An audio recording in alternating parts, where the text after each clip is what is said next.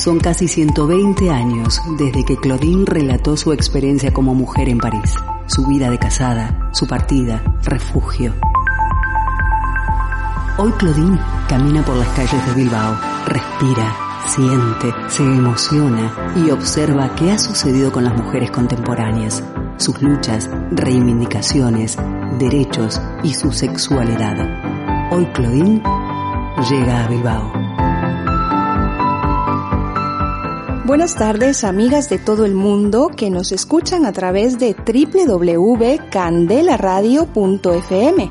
Desde Bilbao las saludamos y damos la bienvenida a nuestro programa feminista Claudine en Bilbao. Mi nombre es Matilda Noriega y las estaré acompañando en la conducción de esta tercera temporada de nuestro programa de radio Claudine en Bilbao, donde nos encontramos para reflexionar, hablar, pensar y sobre todo construir entre todas un relato colectivo respecto al feminismo.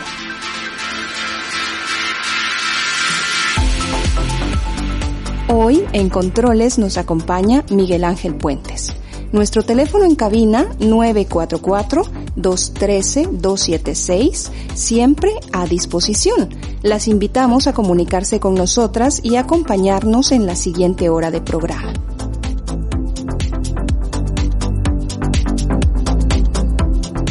Recuerda que puedes volver a escuchar este y todos nuestros programas a través de nuestro sitio web www.candelaradio.fm, también en todas las plataformas en la red como iVoox, iTunes, Google Podcast y Spotify.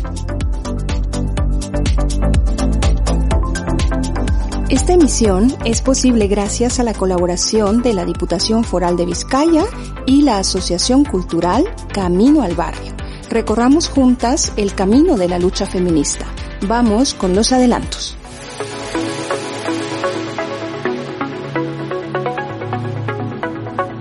De espacio en espacio, de calle en calle, de realidad en realidad. Claudine se sensibiliza con las mujeres de hoy, toma nota, todo lo escribe en su diario. Hoy abrimos una de las páginas de estas memorias para hablar de Empezamos el programa conociendo el relato de la vida de Rosalina Tuyuk, quien por más de 30 años ha trabajado por la paz de Guatemala. En nuestro primer bloque de entrevista compartiremos con José Ignacio Camey Barrios, quien es antropólogo social y docente universitario. Y en nuestro siguiente bloque compartiremos con Percy Aguilar Argueta, líder político y docente universitario respecto a su postura ante el feminismo en Guatemala y también visibilizaremos la toma de acción de parte de las instituciones y sociedad en relación a los movimientos feministas y de la diversidad. Las mujeres somos la mitad de cada pueblo.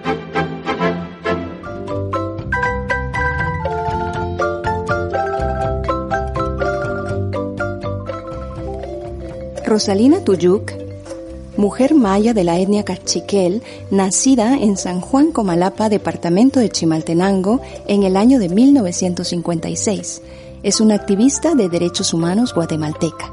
Fue elegida como diputada congresal en el año de 1995 por la lista nacional del nuevo Frente Democrático de Guatemala y ejerció también como vicepresidenta del Congreso durante aquel periodo con la Coordinadora Nacional de Viudas de Guatemala, con Conavigua, puso en la agenda global lo que estaba pasando en su país.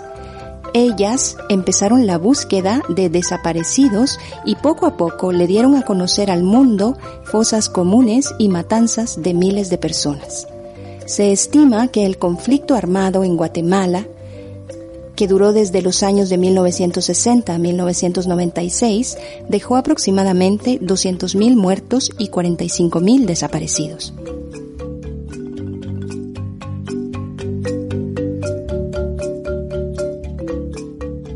Como ningún gobierno se ha comprometido con las víctimas del genocidio para buscar a los desaparecidos, las mujeres tomamos un asadón una piocha para escarbar en los cementerios clandestinos y buscar a nuestros padres, esposos, hijos, explica Rosalina Tuyuca. Es duro abrir una fosa clandestina y no encontrar al familiar, pero una de las grandes satisfacciones es ayudar a otras familias a encontrar a sus muertos. En la cosmovisión maya, no puede haber descanso hasta que haya un entierro apropiado. Y ella, Rosalina Tuyuk, le ha dado esa paz a más de 300 familias en Guatemala.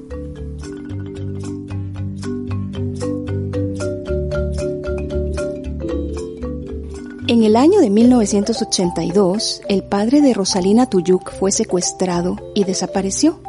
Lo mismo sucedió tres años después con su esposo. Cuando ella pensaba que ya no podía aguantar más dolor, sacó fuerza y en 1988 ayudó a crear Conavigua. Hubo mujeres que vieron que sus familiares eran torturados y asesinados, otras que vieron cuando violaban a sus hijas, de 5, 8 años o señoritas, o cuando violaban a sus madres, cuenta la lideresa.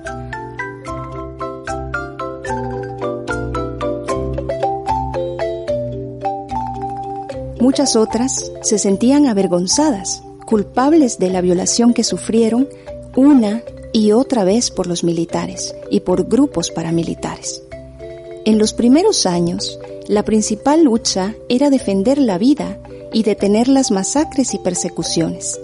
Ya organizadas, comenzaron a preparar mental y espiritualmente a las mujeres para hablar, recordar esas horas y esos días para revivir la memoria de manera responsable. En los años 90 tocaron las puertas de la justicia. Fueron 32 mujeres mayas que se atrevieron a dar sus nombres y sus caras ante los tribunales para denunciar a los agresores de la violencia sexual y de otros delitos.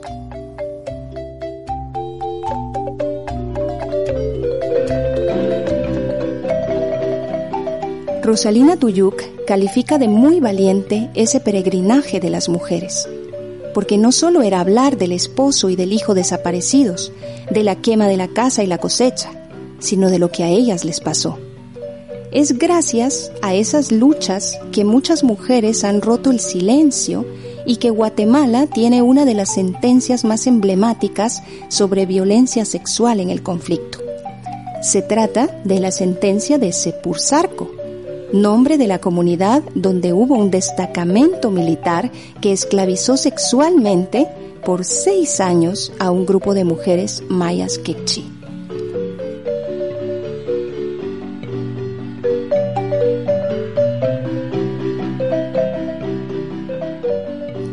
Tras más de 15 años de lucha, las víctimas consiguieron una sentencia con 18 medidas de reparación, algo inédito en Guatemala y en el mundo.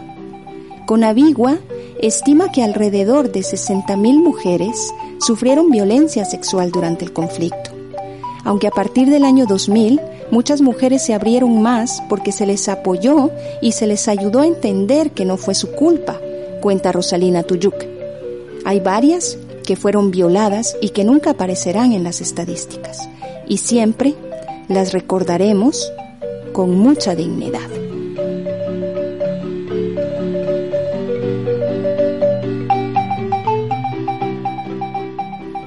Esa era la historia de Rosalina Tuyuk, lideresa guatemalteca.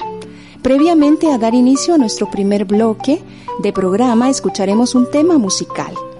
Esta magnífica reivindicación por la sororidad y la necesaria libertad de las mujeres, para que no se nos cosifique ni se nos someta al quehacer doméstico.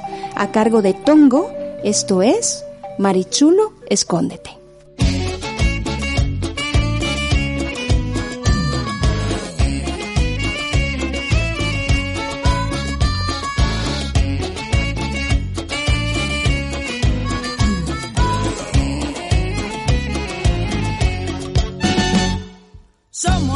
Ardiendo, somos la rabia y la voz.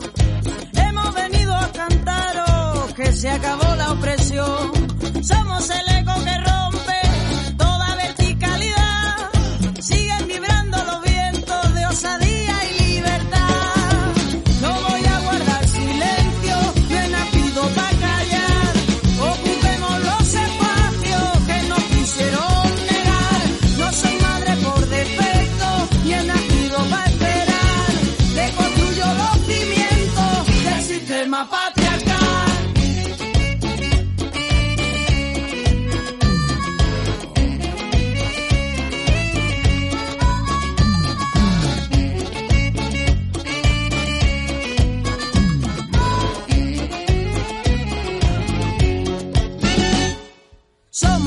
nunca se rinde, quien alza una rebelión,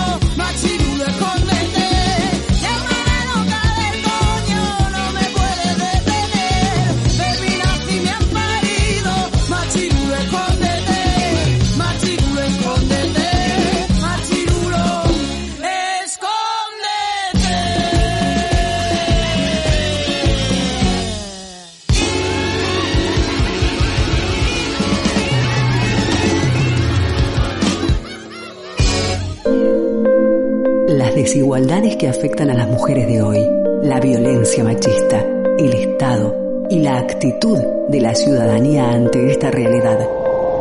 Claudine suspira, reflexiona, dice...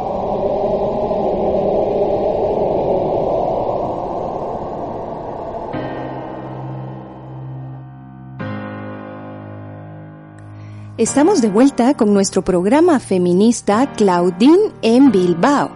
Gracias por su sintonía, queridas amigas en todo el mundo a través de www.candelaradio.fm. La tarde de hoy compartimos con dos figuras masculinas y charlamos en relación a su posicionamiento ante el feminismo y el actuar de las entidades gubernamentales, sociales e institucionales al respecto del feminismo y la diversidad en territorio centroamericano. José Ignacio Camey Barrios es antropólogo social y docente universitario. Compartirá con nosotras esta charla. Bienvenido, José Ignacio. Muchas gracias. Un saludo a todo el personal de la radio y por supuesto a todos los escuchas, eh, no solo en Bilbao, en Europa y también en Latinoamérica. Gracias por la invitación. Gracias a ti, José Ignacio, por estarnos acompañando en esta tercera temporada de nuestro programa feminista Claudine en Bilbao. José Ignacio, tú como profesional y académico hombre, ¿cuál es tu postura personal ante las reivindicaciones feministas y de la diversidad en territorio guatemalteco? Sí, obviamente estoy totalmente de acuerdo que eh, los sectores que históricamente han sido excluidos de muchas maneras dentro de nuestras sociedades deben de pasar por un proceso reivindicativo de sus derechos y del bienestar que les debe asistir, al igual que los sectores que siempre han estado privilegiados. En este punto, pues hay que mencionar obviamente a las mujeres, a los pueblos indígenas, a las diversas comunidades de la diversidad sexual, etcétera. Para eso eh, creo que debe existir un proceso de, de, reforma legal que vaya acompañado también de un actuar distinto bajo otro paradigma de quienes aplican la ley y del Estado en general como una política de, de Estado tal cual. Pero también eh, al consultarme si mi postura desde lo personal también debo de ser muy honesto. Creo que eh, nunca van a existir los cambios necesarios para que asistan los derechos plenamente en tanto no exista también una nueva educación a las nuevas generaciones. En este punto uno que viene de una generación ya de unos años atrás, obviamente creció dentro de hogares en donde el machismo estaba presente y el patriarcado también. Incluso la mujer que es la encargada en estas sociedades latinoamericanas de velar por el cuidado de los hijos, en algún momento también reproducían muchos patrones eh, machistas. Entonces, eh, quienes están más o menos en mi edad, que casi rozo los 50 años, y quizás dos generaciones más, estamos todavía con una profunda educación eh, guiada por ese tipo de estereotipos. Y en algún momento, en lo personal, he sido racista, he sido machista, he sido quizás hasta homofóbico. Y obviamente después de pasar por un proceso académico, de pasar por, por la academia de la vida y ante las nuevas realidades, eh, uno va reconfigurando su pensamiento y también su actuar. Pero es un proceso muy difícil y incurre uno en ese camino por, una serie de, errores que siguen reproduciendo ese tipo de prácticas. Por eso es que yo sí considero fundamental que en las políticas educativas desde los niveles más bajos de la educación pueda existir toda esa ese diseño curricular con la inclusión de los saberes necesarios para advertir la, las luchas del feminismo, de la diversidad, de los pueblos indígenas y que ya el paradigma que oriente a las nuevas generaciones sea totalmente diferente y esté abierto para un nuevo proceso de vida y también para nuevos procesos eh, legales y académicos en el sentido de poder eh, velar por el estricto respeto de, los derechos a los que nos referimos. Pero eh, obviamente esto resulta complicado en, en algunas eh, realidades. Considerando, José Ignacio, justamente esto, que las sociedades centroamericanas son sociedades establecidas desde un comportamiento patriarcal, ¿Qué recepción tienen los movimientos feministas y de la diversidad en una sociedad tan conservadora como la centroamericana y la guatemalteca? Bueno, obviamente en la generalidad no han sido bien vistos. Incluso a partir de quienes operan los estados, que sabemos perfectamente que no representan al pueblo, sino que son eh, sirvientes de las élites que controlan el poder en estos países. Y que si bien han pasado por procesos que aparentemente son democráticos de elección, el pueblo ante la poca educación que, que se le ha eh, brindado a partir de los mismos estados, obviamente no tienen una capacidad de elección correcta y lleva a, tener cada gobernante peor en, en nuestra historia.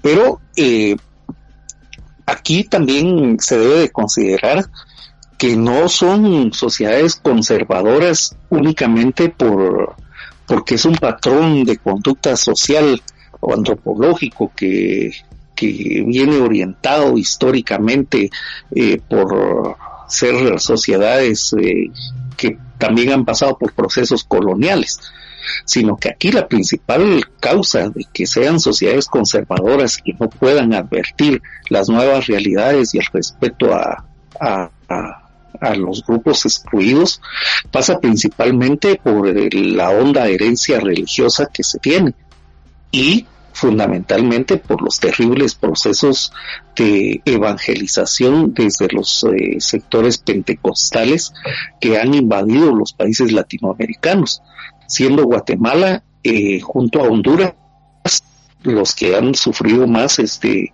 este proceso en el país. Estos grupos eh, religiosos son aún más fanáticos y más radicales que el catolicismo tradicional o que otras, eh, otras denominaciones religiosas en el mundo. Incluso los podemos comparar, incluso los veo peor que muchos sectores de del mundo islámico que han caído también en radicalismo de esa religión. Entonces, eh, esta situación ha permeado aún más el rechazo de la sociedad a las nuevas realidades y a los derechos de los grupos excluidos, principalmente de la mujer y de los eh, pueblos, de los grupos de la diversidad sexual, porque toda, todo proceso evolutivo en ese tema se advierte como un pecado y entonces es sancionado desde esa autoridad que pretenden tener eh, todos los ministros que en su mayoría, como ha sucedido históricamente en muchos pueblos de Latinoamérica, también han estado al lado de los gobiernos dictatoriales y de los gobiernos eh, neocolonialistas que, que, nos han asistido. Entonces hay una, un vínculo muy profundo ahora del manejo de lo religioso desde lo político para eh, la obtención de votos y la manipulación de las masas. Entonces es eh, común escuchar eh, en boca de cualquier político el tema religioso en el mismo sentido que se plantea la evangelización pentecostal. Y en ese punto se van creando más facciones disidentes a cualquier cambio o a cualquier evolución social que pueda acontecer desde esa reivindicación de derechos. Entonces, hablar del, del aborto terapéutico, hablar de, de los nuevos métodos de, de procreación, eh, hablar de los derechos de la mujer para autodeterminarse en una serie de, circunstancias es un pecado en esta sociedad y, obviamente a quien los eh, trata y los promueve se le, se le, no solo se le juzga, sino se le señala públicamente y también se le criminaliza de cualquier forma. Entonces, eh, pensar, por ejemplo, en el matrimonio igualitario, eh, pensar en la identidad plena de tercer género o tratar los temas relativos a toda la comunidad LGTBIQ más es casi imposible en este país así como en otros países latinoamericanos. Y obviamente cualquier propuesta en ese sentido no, no es bien recibida. José Ignacio, eh, ¿cuál podría ser la solidaridad que puede existir de parte de movimientos sociales en general con todos los movimientos feministas y los derechos de la mujer? Bueno, creo que eh, podría realizarse un colectivo muy importante que asumiera desde su postura la lucha por sus derechos y entonces se podría articular a nivel nacional una serie de un movimiento que aglutinara una serie de organizaciones que cada una va defendiendo sus posturas y su vinculación, pero que juntas tendrían una fuerza política extraordinaria y social también. Sin embargo, los movimientos sociales en Guatemala pasan más por la división, más allá de la unificación o la articulación y entonces cada institución camina por su lado, cada institución sufre las consecuencias de sus luchas eh, de manera solitaria y hay muy poca organización colectiva de organizaciones, valga la redundancia. Entonces vemos a colectivos que luchan por los derechos de los pueblos indígenas caminando solos, por otro lado a los grupos feministas, por otro lado a los pocos grupos de la diversidad sexual, por otros a los que buscan la libertad religiosa, etcétera pero eh, ante los estados latinoamericanos que han sido perfectamente diseñados para reproducir un poder colonial que lo siguen ostentando herederos de, quienes vinieron a, invadir estas tierras y a crear estos estados, eh, obviamente el poder que han configurado es muy grande y enfrentarse a esos poderes es algo casi imposible en estos países.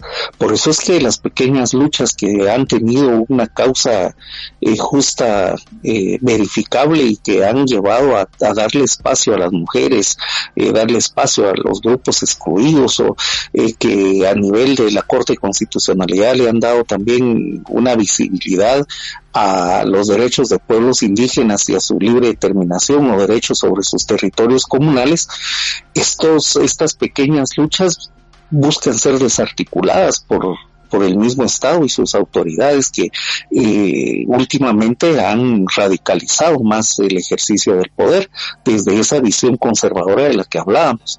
Entonces han habido cooptación de instituciones, han habido una serie de, de retrocesos en materia de derechos humanos y, con eso me refiero a específicamente a derechos de mujer y de, y de las diversidades y, mucho más de pueblos indígenas.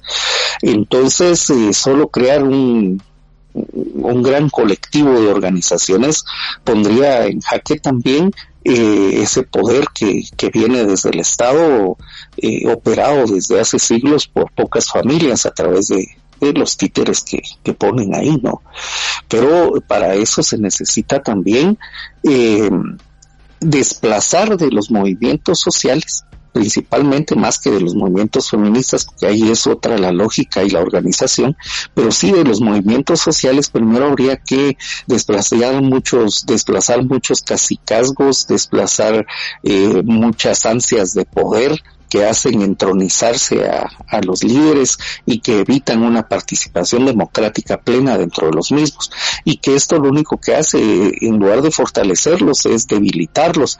Y por supuesto cuando están los movimientos operados por casicazgos o por o por ambiciones personales nunca va a existir una plena articulación con otros organismos y mucho menos solidaridad con eh, movimientos que no están precisamente en la línea de, propio sino que tienen otras defensas pero que al final resultan en la defensa de derechos humanos que siguen siendo tan necesarias en en países como, como Guatemala y Centroamérica. Agradecemos tu intervención, José Ignacio, en este primer bloque de entrevista. Haremos en este momento una pausa escuchando un tema musical y al volver daremos la bienvenida a nuestro siguiente invitado para esta tarde. A continuación haremos una pausa y escucharemos un siguiente tema musical esta tarde. Chumilcaj Curruchiche Nicho es una cantautora cachiquel originaria de Chichot, Comalapa, Guatemala. Chumilcaj es su nombre artístico. Actualmente ella es estudiante de licenciatura en educación musical. Además es promotora y gestora cultural comunitaria. De ella escucharemos Mayab y Shoki en honor a todas las mujeres mayas.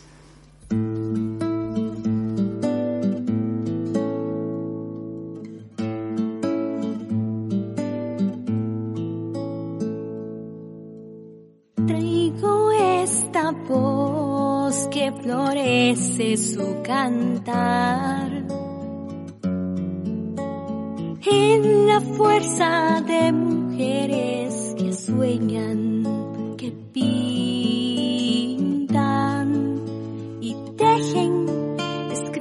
su historia junto a un pueblo que lucha para revivir, para resistir. Son esas manos que hilan y plasman en lienzos los ciclos del tiempo para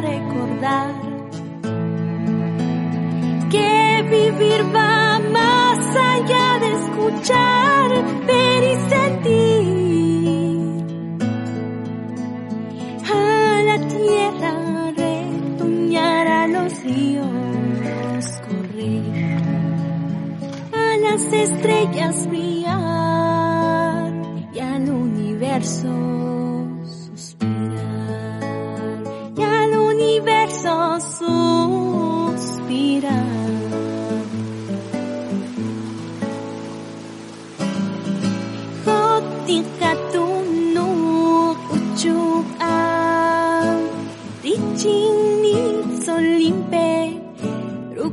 Rukushika ish, rukushika tzich, chuka, rukushika kem.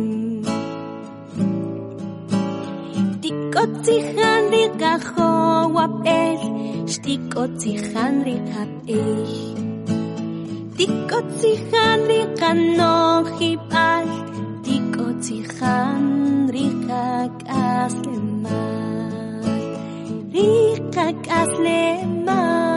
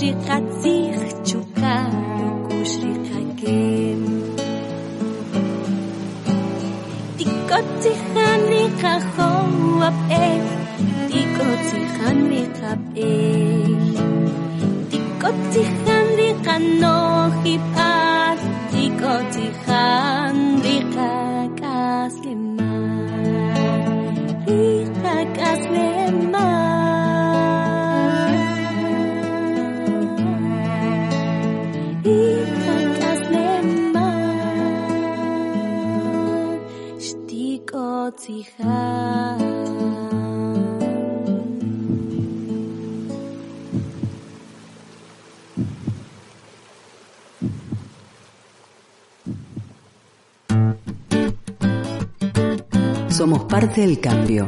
Es imprescindible tomar conciencia de nuestro papel en este presente vital. Debatir, hablar, no estar de acuerdo. Hoy Claudine dialoga con...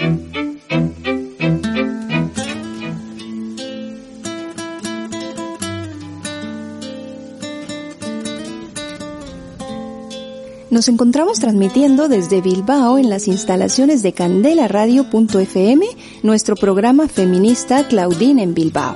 A todas nuestras amigas que recién nos sintonizan, bienvenidas y gracias por formar parte de este compartir de la lucha feminista esta tarde, en el que conversamos con dos figuras masculinas respecto a su posicionamiento ante el feminismo y también al actuar de las instituciones, gobierno y sociedad respecto al feminismo y la diversidad en el territorio centroamericano. Percy Aguilar Argueta es un líder político guatemalteco y también docente universitario. Bienvenido a nuestro programa feminista Claudine en Bilbao, Percy. Gracias, un saludo cordial para todo el equipo de, de la radio y para todos quienes escuchan este programa un abrazo fraterno desde acá de Guatemala, de la ciudad de Quetzaltenango, que estamos en el área de Mesoamérica. Gracias, Percy. Retomaremos nuevamente la pregunta. Como profesional y académico hombre, ¿cuál es tu postura personal ante las reivindicaciones feministas y de la diversidad? Bueno, eh, estoy totalmente de acuerdo con la reivindicación feminista y quiero explicar el por qué. En primer lugar, eh, bueno, yo provengo de una familia de descendencia maya y eh, mi abuelita fue quien me educó. Esto derivado a que, pues, eh, por razones, por algunas razones que yo desconozco, ¿verdad? Porque no había todavía tenido razón de ello, mi, mi mamá y mi papá se separaron y mi mamá pues tuvo que salir a trabajar y fue mi abuelita Maya Quiche quien me, quien me educó y luego también mi mamá hizo el papel de, papá y, mi mamá. Ahí hay una serie de contradicciones que se vienen dando porque cuando yo eh, era niño pues estudiaba en un colegio católico en donde fundamentalmente ahí la educación es totalmente patriarcal, ¿verdad? Y casi que militar, porque en ese momento el, este colegio eh, funcionaba mucho esa parte del militarismo, digamos, de cómo nos educaban. Y ahí empezaba la contradicción con la forma en que me educó mi mamá y me educó mi abuelita. Entonces yo siempre he estado de acuerdo con los derechos de, la mujer porque viví en un, hogar que era dirigido especialmente por, por la mujer, ¿verdad?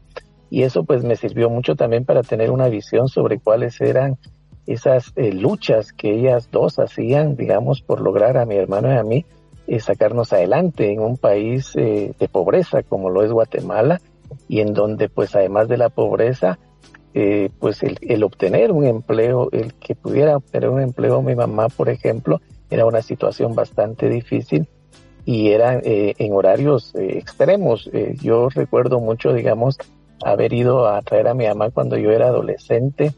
Ella salía a las 12 de la noche de la empresa en donde trabajaba, una empresa de telefonía, y entonces era para nosotros, digamos, imagínense caminar de las 12 de la noche hasta nuestra casa, en aquel tiempo en donde afortunadamente no había tanta delincuencia, pero pues habían otra serie de aspectos que siempre de alguna manera pues se asustaban. Entonces yo vi siempre a mi mamá como, como una eh, persona fuerte y a mi abuelita también. Entonces estoy totalmente de acuerdo, digamos, con el tema de la reivindicación de los derechos de la mujer. Además de ello, Guatemala, si lo podemos, eh, hacemos un análisis sobre Guatemala, cuántos hogares realmente están dirigidos exclusivamente por las mujeres, son muchos los hogares que están dirigidos por mujeres, porque de alguna razón el hombre, por ese aspecto patriarcal y machista que existe, pues muchos se dedican inclusive solo a, embarazar a las mujeres y dejarlas abandonadas, como que si eso de alguna manera eh, no tuviera ningún valor para ellos. Y esa situación pues hace que existan muchas mujeres que dirigen el hogar y que están sacando adelante y para ellas siempre ha sido mi admiración porque yo provengo de, este, de estos hogares, de este hogar fundamentalmente. Entonces, sin embargo, yo puedo visibilizar que acá en Guatemala, eh, a pesar de que habemos algunas personas que estamos de acuerdo con la reivindicación de los derechos de la mujer, el Estado como tal va en contra de los derechos de la mujer. O sea, es un Estado eminentemente patriarcal y racista y las élites de poder que son las que dominan este estado a través de, la agrupación de empresarios que se encuentran en el CACIF, pues puede visibilizar uno, por ejemplo, un CACIF totalmente machista. Uno puede ver la directiva de los de, estas eh, agrupaciones empresariales en donde no hay mujeres que sean dirigentes o que formen parte de la directiva por ejemplo, el CACIF. Y ellos son los que dirigen al Estado, porque el Estado pues es eh, un, eh, prácticamente está al servicio, el gobierno está al servicio de estas élites económicas. Entonces uno en, un Estado como el Estado guatemalteco, en donde hay una serie de elementos que lo hacen eminentemente machista, pues uno saca la voz y, y asalza su voz, digamos, en contra del Estado, en contra del machismo que existe en el Estado y busca de alguna manera que, la mujer tenga iguales derechos, iguales oportunidades que nosotros los, hombres. Y eh, desafortunadamente eh, esto es se convierte entonces en una lucha entre un pequeño grupo de, personas y toda la sociedad, porque incluimos dentro de toda la sociedad a las iglesias, sea de la sea la iglesia que sea, eh, digamos, son eminentemente machistas, ya sea la iglesia católica, la iglesia evangélica, protestante, la iglesia mormona, la iglesia musulmana, pues son eminentemente machistas. Y pues lógicamente estoy con un Estado machista, con eh, entidades empresariales totalmente machistas, en donde realmente no se respetan los derechos laborales de la mujer, en donde hay acoso constante de, los eh, propietarios de las empresas hacia las mujeres, se aprovechan de esa condición de vulnerabilidad de la mujer, pues no le queda uno más que en ese, en, en esa molestia alzar su voz y, de alguna manera tratar de buscar cómo eh, defender eh, esos derechos de, las mujeres y de todos los grupos desfavorecidos, porque si bien es cierto, eh, digamos, la mujer es parte de un grupo desfavorecido, esto tiene mucho que ver con otros fenómenos como la pobreza, la desigualdad, pueblos originarios, también los pueblos originarios pues son, son constantemente atacados y actualmente incluso eh, en, los, en, la invasión que se hace, por ejemplo, en los estados de sitio que se han dado ahorita aquí en Guatemala con el tema del COVID, pues hay evidencia y hay denuncia de que en estos estados de sitio, en donde en comunidades como en Nahualá, en eh, Santa Lucía, Utaclán, en el departamento de Solelá, en el Store, en Livingston y todo, pues en estos estados de sitio hay evidencia de que el mismo ejército y el Estado continúa con esa práctica de violación de los derechos de los seres humanos, pero fundamentalmente el acoso y el abuso de la integridad de la mujer. Entonces realmente Guatemala está pasando por momentos mucho más difíciles casi comparados a los de los años 70 o a los años 80. En relación, Percy, a los pueblos Xinca y Garífuna que tú representas en el país guatemalteco, ¿cuál es la situación actual de los movimientos feministas? Siempre hay una eh, eh, eh, la mujer eh, busca de alguna manera defender esos derechos, pero el Estado le, limita esta situación, ya sea, y aquí hablaríamos de los cuatro pueblos, porque no puedo yo decir que es exclusivamente a un solo pueblo, al pueblo Xinca o al pueblo Garífona, ese, ese daño o ese abuso que se hace o el no respeto a los derechos de la mujer, a la reproducción de la mujer, a la educación que se tiene que dar a, todos los sectores que creo que a quienes nos tienen que educar para no ser machistas, yo soy más de la opinión que nos tienen que educar a nosotros los hombres, pues no se nos da esa educación. pero en todos los pueblos hay serios eh, problemas de violación de derechos y también hay agrupaciones de mujeres que están buscando de alguna manera la defensa de sus derechos, eh, eh, creyendo quizás, porque esto lo digo creyendo quizás porque así estaba sucediendo, que por ser mujeres el Estado no va a ir en contra de ellas. Sin embargo, hay eh, varios ejemplos en donde el Estado ha ido en contra de la mujer, aprovechándose de la vulnerabilidad que ella tiene, especialmente cuando se queda sola. Hay un, hay un ejemplo muy claro de, de, un caso del pueblo maya quechí, en donde uno de los líderes, que es Pedro Cupán, ah, tiene orden de captura y esta orden de captura eh, fue emitida a solicitud de una empresa que es Natura Aceites, que es, eh, eh, cultiva palma africana y el cultivo de palma africana, pues lógicamente por que Pedro defiende los derechos y por todo el daño que se ha hecho al sistema ecológico y al ambiente. Él ha sido acusado y tiene una orden de captura, pero viene la policía y captura a la esposa de él y al, y al hijo de él de nueve años. Y esa captura la hace de manera ilegal y, y le envía un mensaje a los familiares de que sea Pedro quien vaya a solicitar la liberación de su esposa y de, su hijo sabiendo que a Pedro lo van a, lo van a capturar.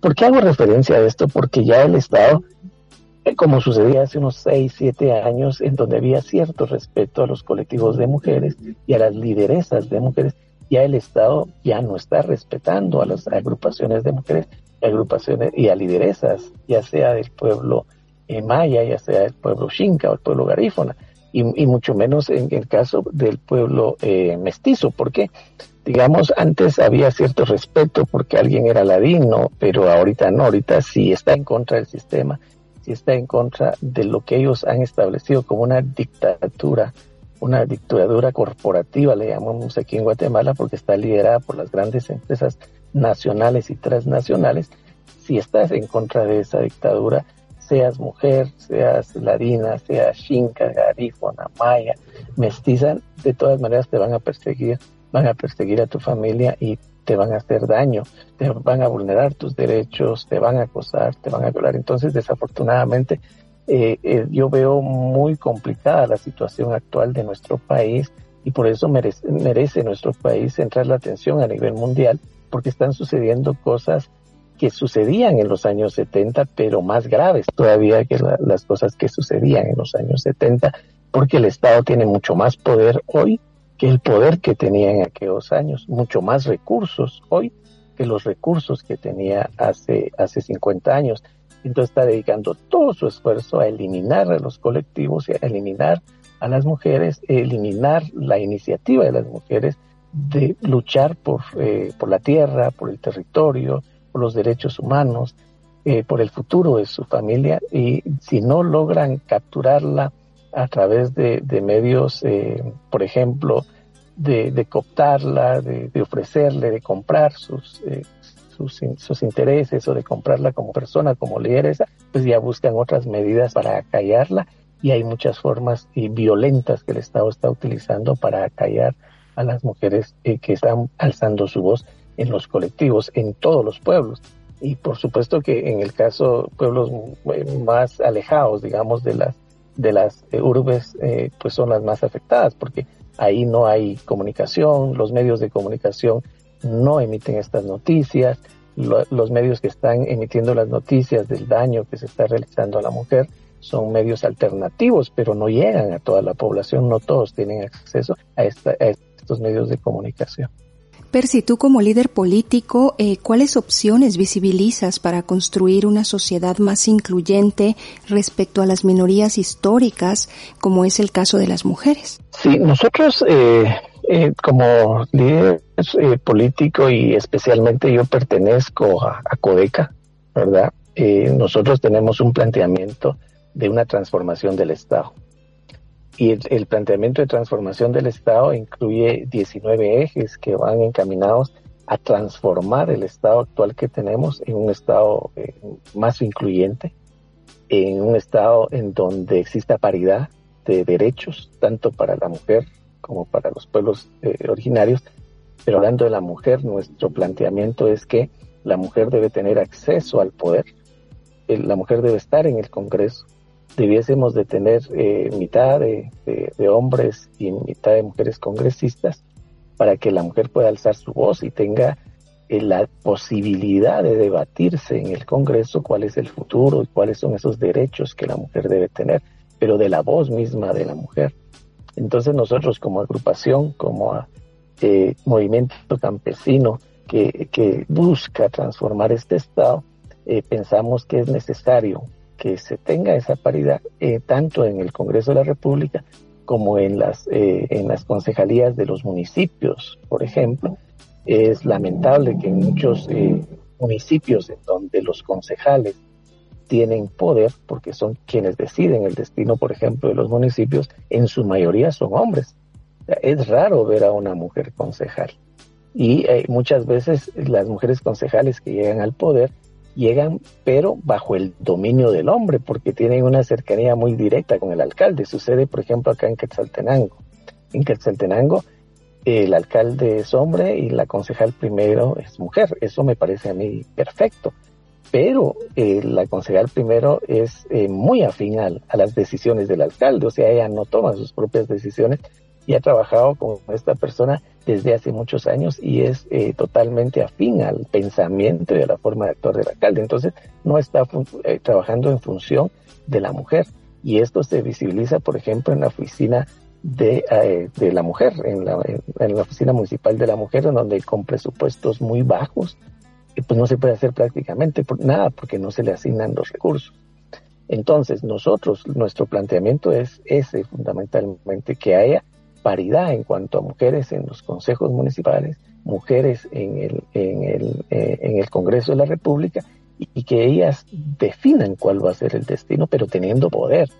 Porque a través de un colectivo nosotros nos hemos dado cuenta, hemos estado en muchos colectivos, eh, trabajamos en colectivos, hoy mismo estamos en colectivos, en asociaciones, pero nosotros no tenemos el poder, entonces al no tener el poder no podemos tomar decisiones, no podemos generar política pública y al no poder generar política pública no podemos reivindicar derechos tanto de mujeres como de pueblos eh, originarios, como de personas en situación de pobreza, con discapacidad o la comunidad LGTB, por ejemplo, porque al no ser ellos quienes expresan y tienen la posibilidad de tomar decisiones, difícilmente alguien más lo va a hacer por ellos.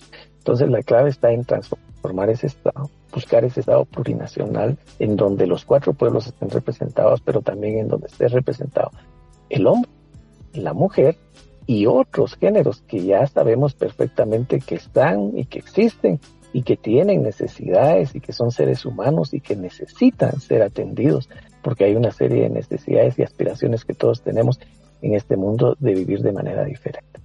Gracias Percy por tu valioso aporte esta tarde. Haremos en este momento una pausa escuchando un tema musical y al volver retomamos con nuestros invitados para continuar compartiendo información de importancia en nuestro programa feminista Claudine en Bilbao. Escuchamos a continuación a Bomba Estéreo con la canción Fuego.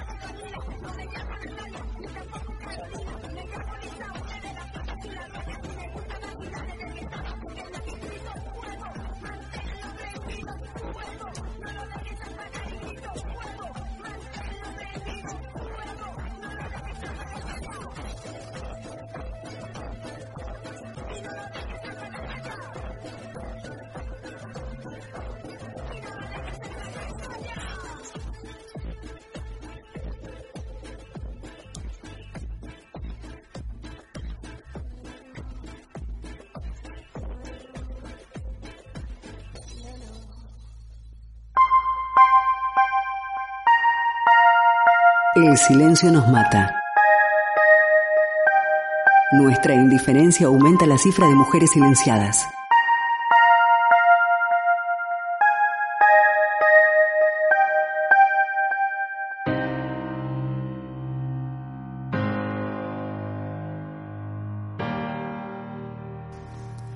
Continuamos con nuestro programa Claudine en Bilbao, un proyecto que ha sido creado para visibilizar la lucha feminista y que cuenta con la colaboración de la Diputación Foral de Vizcaya y la Asociación Cultural Camino al Barrio. Tenemos conocimiento que el día de hoy en el departamento de Izabal, en Guatemala, en el país centroamericano guatemalteco, varias lideresas están haciendo frente a una situación terrible e insostenible de expropiación de tierras por parte del gobierno y una empresa extractora de aceite de palma.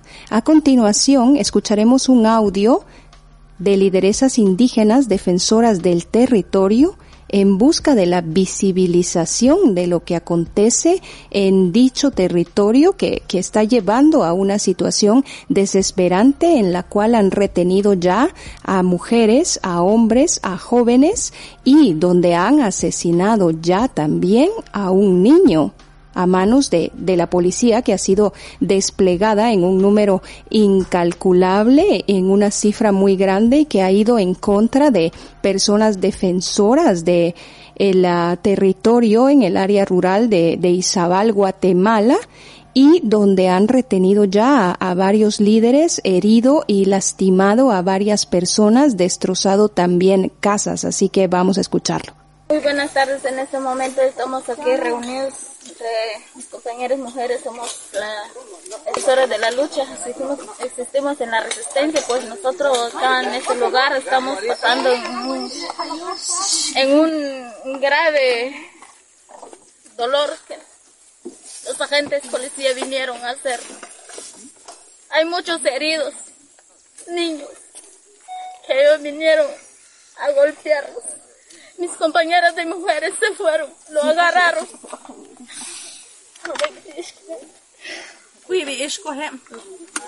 Se fueron tres mujeres. Y se fueron un niño menor de edad y una 13 años. y una señorita también que es menor de edad. Se fueron son nuestras compañeras de la lucha. Nosotros estamos manteniendo en esa lucha recuperación de nuestra tierra, nuestro territorio. Nosotros no somos asesinos, no somos delincuentes, somos, somos recuperador de nuestros territorios, somos defensor de derechos humanos. Nosotros somos pobres aquí, no tenemos dónde cultivar. ¿Por, ¿Por qué los agentes policía vinieron a hacernos esto? Vinieron como 50 50 camionadas de patrullas y vinieron 17 en lanchas. Y todo lo que vinieron a hacer, solo vinieron a robarnos, a quitar lo que nosotros tenemos. 18 mil, el dinero de unos señores de nuestra compañera lo, lo llevaron y dos cadenas de oro y llevaron dos paneles. Dos paneles solar también lo llevaron. Teléfonos celulares. Hasta agua. Hasta roperos lo quebraron todos los espejos, toda la ropa, lo quitaron, lo revolvieron todos. ¿Por qué los vienen a hacernos esto? Por eso nosotros nos mantenemos aquí. José Ignacio, eh, ¿puedes explicarnos y ayudarnos a visibilizar un poco más la situación que está aconteciendo en estos momentos en Izabal, en Guatemala? Sí, sucede de que la, toda la región donde eh, radica el pueblo quechí, que tiene una honda pertinencia eh, con los últimos con las últimas grandes ciudades de, del pueblo maya clásico, como existen estudios como el de Ruth Van Akeren, y que los ubica como propietarios ancestrales de muchos territorios eh, colectivos que existen en toda la región de las Verapaces, del Petén y de Izabal. Sin embargo, eh, durante el conflicto armado interno principalmente ocurre una segunda un segundo despojo o un tercer despojo diría yo de los territorios comunales indígenas. Porque al ser desplazados por la guerra y al salir huyendo para México principalmente o a otros sectores del país, esas tierras quedaron desprotegidas. Y muchas personas se aprovecharon de eso para registrarlas a su nombre. Y estas han sido luchas que continúan desde lo legal, pero también desde lo social y desde lo desde eh, lo físico en cuanto a ocupación de tierras y luego tratar de reivindicarlas para para recuperar su posesión. En este camino, la Corte Constitucionalidad en, en una época anterior ya había dictado sentencias muy importantes que devolvieron tierras a pueblos indígenas y, y que advertía una nueva posibilidad de respetar sus derechos en cuanto a, a, la propiedad de, las mismas.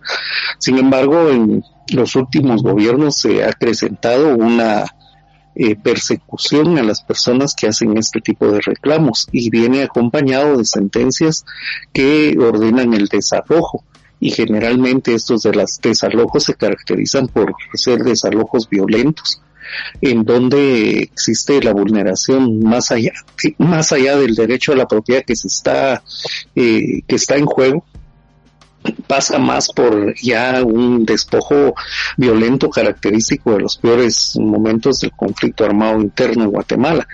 Hay capturas de líderes y lideresas, las mujeres son principalmente las que están al frente de, de las luchas y ellas son las verdaderas lideresas indígenas y defensoras de territorio. Un título que también a veces se trata de, se tratan algunos y algunas de, de autoaplicar cuando en realidad la, gente que está viviendo las consecuencias de la represión son estas mujeres que por ejemplo hoy muchas se fueron capturadas y también algunas se señala que están heridas e incluso se habla del asesinato de un menor de edad. Entonces es un poco eso la lucha que ahora las transnacionales o los monopolios, en este caso de la palma africana, como ha sido con el azúcar y con otro tipo de monopolios en el país, pues cuentan con, con el apoyo pleno de, de las autoridades de turno. Gracias, José Ignacio, por eh, tu aporte. Percy, eh, ¿cuál es esta empresa extractora que está colaborando a la destrucción del territorio en Izabal y de qué manera beneficia al gobierno de Guatemala el llevar a cabo esta clase de violencias que son terribles dentro del territorio en el país? ¿Por qué es que existe una gran despliegue de miembros de la Policía Nacional Civil e incluso eh, miembros del Ejército para estar llevando a cabo esta, esta operación de, desalojo y, destrucción contra comunidades indígenas? Sí, bueno, lo que sucede acá es que eh, hay una dictadura corporativa, eh, el, el CACIF, que agrupa a diversas familias eh, acá en Guatemala, ha establecido mecanismos mediante los cuales el Estado lo ha capturado y está totalmente a su servicio. Y cuando digo totalmente a su servicio, sucede lo que está sucediendo el día de hoy, cuando una empresa eh, que es parte de, esta agrupación solicita al Estado de Guatemala que se le envíe eh, policía, fuertemente armada, como se ve en los videos, eh, miembros del ejército, especialistas, todo el aparato de investigación criminal, eh, de investigación estratégica militar que existe en Guatemala, es precisamente para eso, para reprimir a las comunidades. Esta empresa es una empresa que, eh, si, si, vemos desde sus inicios, corresponde a una familia de un alemán, de Müller, de origen alemán, eh, Maegli es el primer apellido y Müller es el segundo apellido de, la persona, son de origen alemán. Y ellos han sido parte desde tiempos muy remotos de, organizaciones empresariales, como el caso de Cementos Progreso, eh, integró la, la Asociación de Amigos del País, que si recordamos el tema de la Asociación de Amigos del País es un grupo de, de criollos que de luego de la revolución de 1944 acá en Guatemala, pues se organizaron para poder ellos mantener el poder y no permitir que vuelva a suceder algo de lo que sucedió en 1944. estas personas han recibido tierra del Estado de Guatemala de manera totalmente gratuita, o sea, todas las extensiones de tierra que tienen en el Estado de Izabal o las extensiones de tierra que tienen en la costa sur, sur de Guatemala no han pagado por ella. El Estado se las ha entregado a, ha quitado la tierra a, los pueblos, eh, todas esas tierras comunitarias que existían en el siglo de 1900, antes 1800, en la época de Jorge Ubico, pues ellos recibieron toda esta tierra sin pagar absolutamente nada por ella. Y ahorita actualmente, eh, pues esta empresa que es la empresa Natura Aceites, los líderes eh, que, que están defendiendo el territorio, están defendiéndolo porque hay una serie de daños ambientales que se han venido ocasionando. Pues la, esta empresa tiene nueve expedientes abiertos en el Ministerio de Ambiente y Recursos Naturales de Guatemala, a los que por supuesto no se les ha dado seguimiento y no se les va a dar seguimiento de denuncias porque han ocasionado muerte de millares de peces con los desechos que producen sus cultivos, el cultivo de palma africana especialmente, ya que según se establece cuando ellos hacen eh, a través de aviones todo el fertilizante que dejan caer en sus plantaciones, este fertilizante se dirige por el viento hacia donde están las comunidades, hacia donde están los lagos o los nacimientos de agua, al mar, en donde pues causa un daño ecológico y están muriendo muchos peces.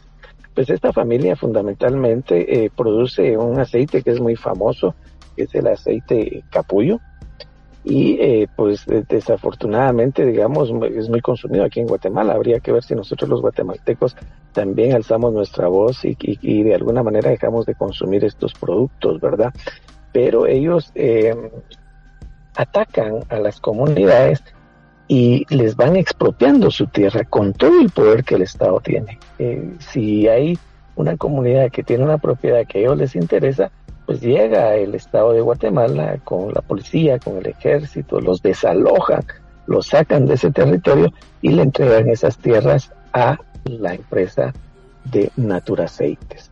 Entonces, eh, pues lógicamente esto se debe a que ellos en este momento son los que le dan órdenes al gobierno de Guatemala de qué es lo que tienen que hacer.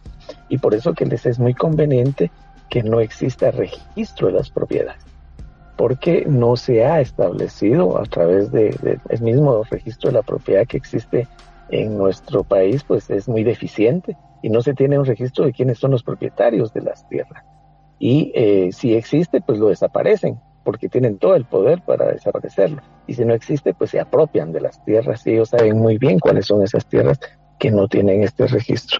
Desafortunadamente esta dictadura corporativa está haciendo daño ahorita en el Storizabal, que el Storizabal tiene eh, la historia de esta palma africana, pero también tiene el tema de la extracción de níquel, que ya en este momento pues el gobierno de los Estados Unidos ya eh, sancionó a los propietarios y, y vinculó directamente al presidente de la República con un soborno de millones de dólares que le fueron entregadas en una alfombra rusa, el famoso caso de la alfombra rusa que dio como resultado la salida del fiscal de la FESI, eh, eh, que Juan eh, de apellido Sandoval, el fiscal, no recuerdo el nombre actualmente, pero que está en Estados Unidos, porque él tenía el caso en sus manos y pues eh, lo que hizo la fiscal general del Ministerio Público pues fue despedirlo para que no continuara la investigación.